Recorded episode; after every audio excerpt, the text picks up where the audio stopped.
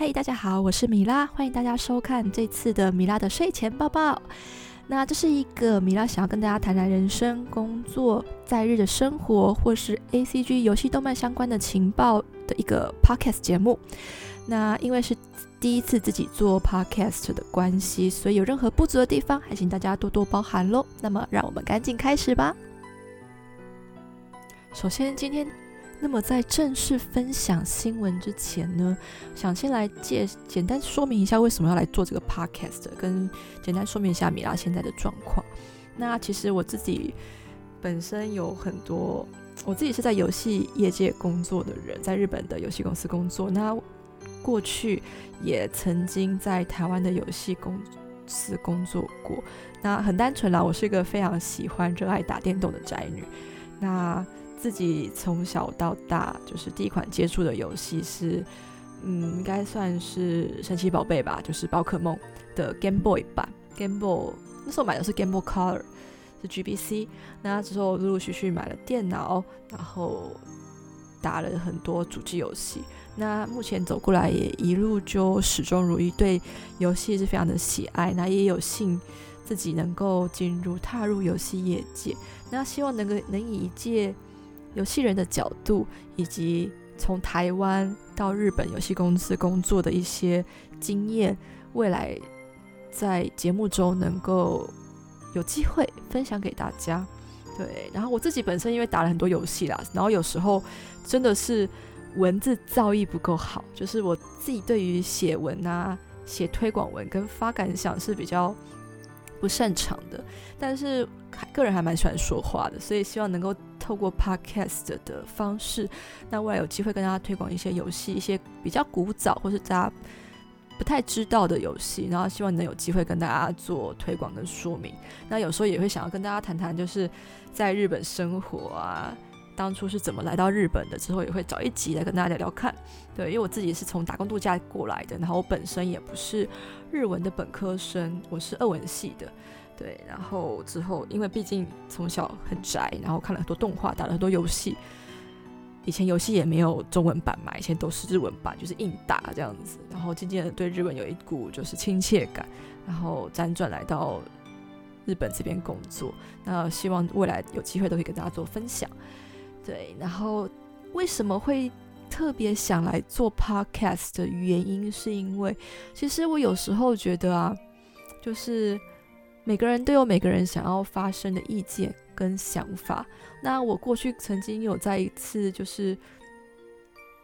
自己不自觉的状态下发抒发了蛮多自己个人的感想，然后事后有朋友跑过来跟我说，有人看到了我那篇文章之后，他觉得他深受感动，然后又有了，这时候我讲的有点夸张，又有了就是不用那么讨厌自己，或是有了活下去的动力。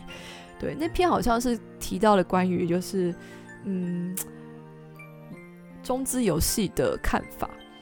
对，那这个未来有机会也可以跟大家提提看啊。我自己身为游戏从业人员，对中资游戏的一些看法。中资游戏当然有不一定全部都是差的，也有做出非常良好的游戏。那身为一个游戏人来说，一个 真的是优质做出来游戏，你也不。不得不去认可它了，不管是你有所谓的政治立场，或是有其他的因素，但是一个好的作品，我觉得还是值得去赞赏跟认同的。对，那这部分是那时候哦，那时候我真的是印象深刻，我没有想到自己的当初自己只是一个站在逆风的角度所打出的东西，可以有人会因为那一篇内容而感受到一些，就是自己发觉到自己的无心。跟自己的情绪化的，我我那时候真的是只是突然很想逆风，所以就打了那篇文章，所以没想到那样子的东西也可以带给一些人一些不同的感受。那也希望未来自己的一些想法能有机会做表达给外面的人，更多的人知道。那不管是有，我相信每个人都有自己的好恶，就是喜好跟不喜欢的地方。那我们也都会虚心，我也都会去虚心接受。对，那只是毕竟是一个。自自媒体嘛，那我们就是想要多多多分享自己的所学跟自己的感受，对，那大概是这样的一个状况。那之后有机会我再来分享一下我自己个人的一些经历。那今天就不说太多了，那我们赶紧进入正题吧。第一集呢，想要跟大家分享些什么呢？主要是想跟大家分享一下我这一周比较关注的一些游戏情报。那未来啦，如果说有想到任何的一些主题，也会在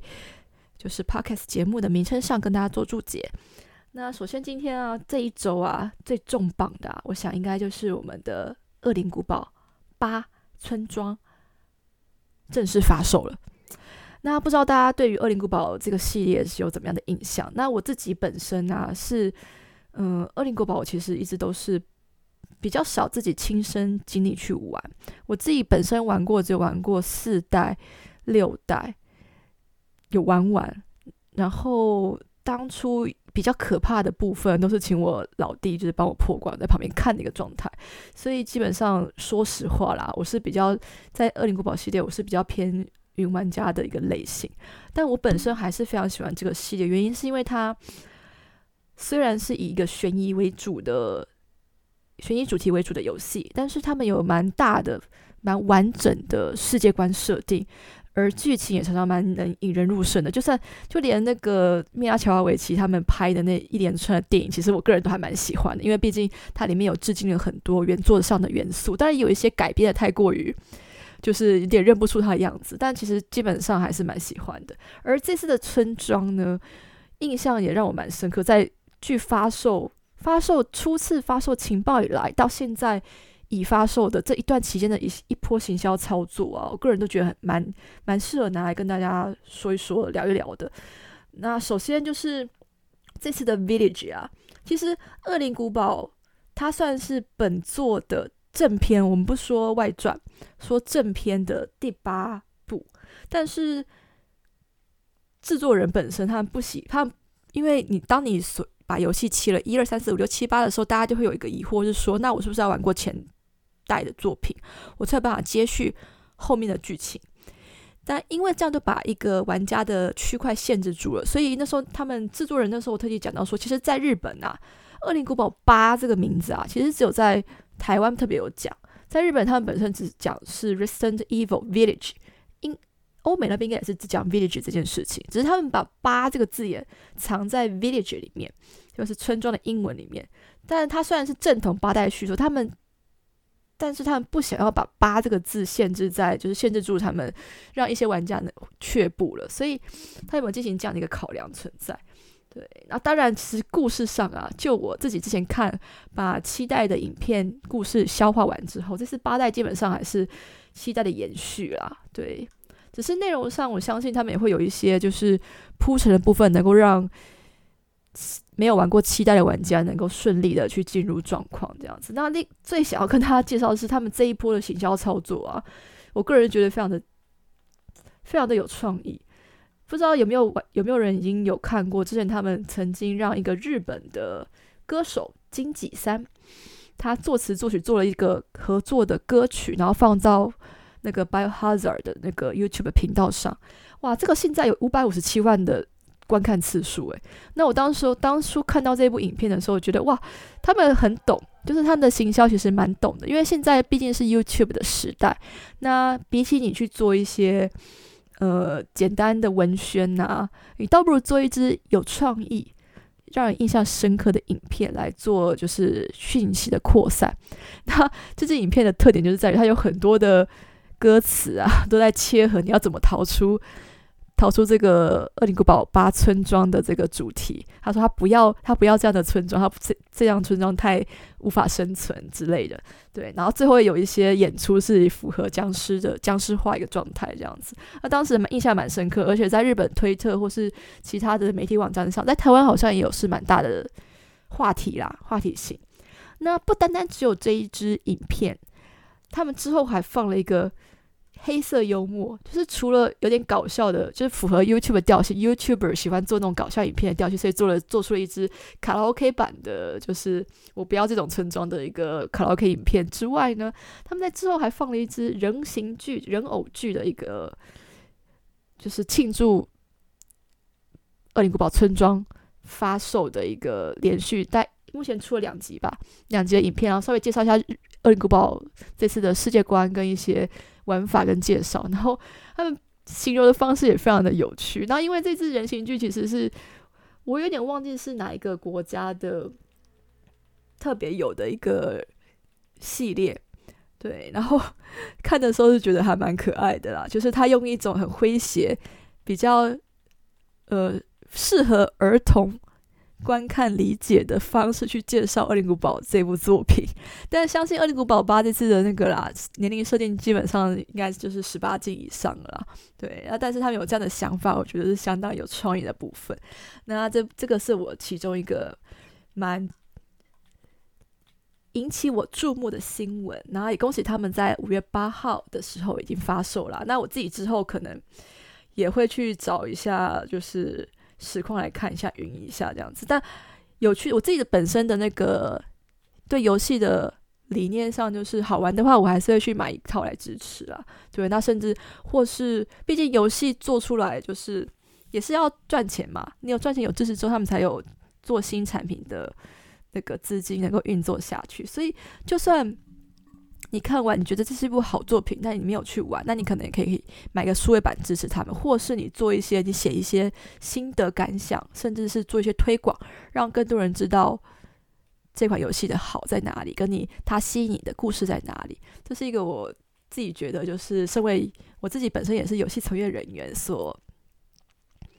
觉得应该做的事情。对，好，那介绍完这个新闻之后呢，恭喜它发售啦。那加一个是我想要跟大家提的是，嗯，在五月七号的时候啊，有一个《风色幻想 SP》的手机版，它即将试出手机游戏。那《风色幻想 SP》啊，我不知道大家有多少人玩过这套游戏。我自己是在我很小，大概是小学的时候有玩过。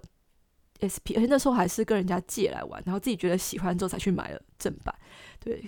先朋友先借了，还借了攻略本，然后印象印象蛮深刻，因为它是蛮难得，它是一个以女性当主角的游戏，然后有多重结局，然后不管是男女主角之间的关系，或是配角，甚至是跟一个很重要的角色球卡之间的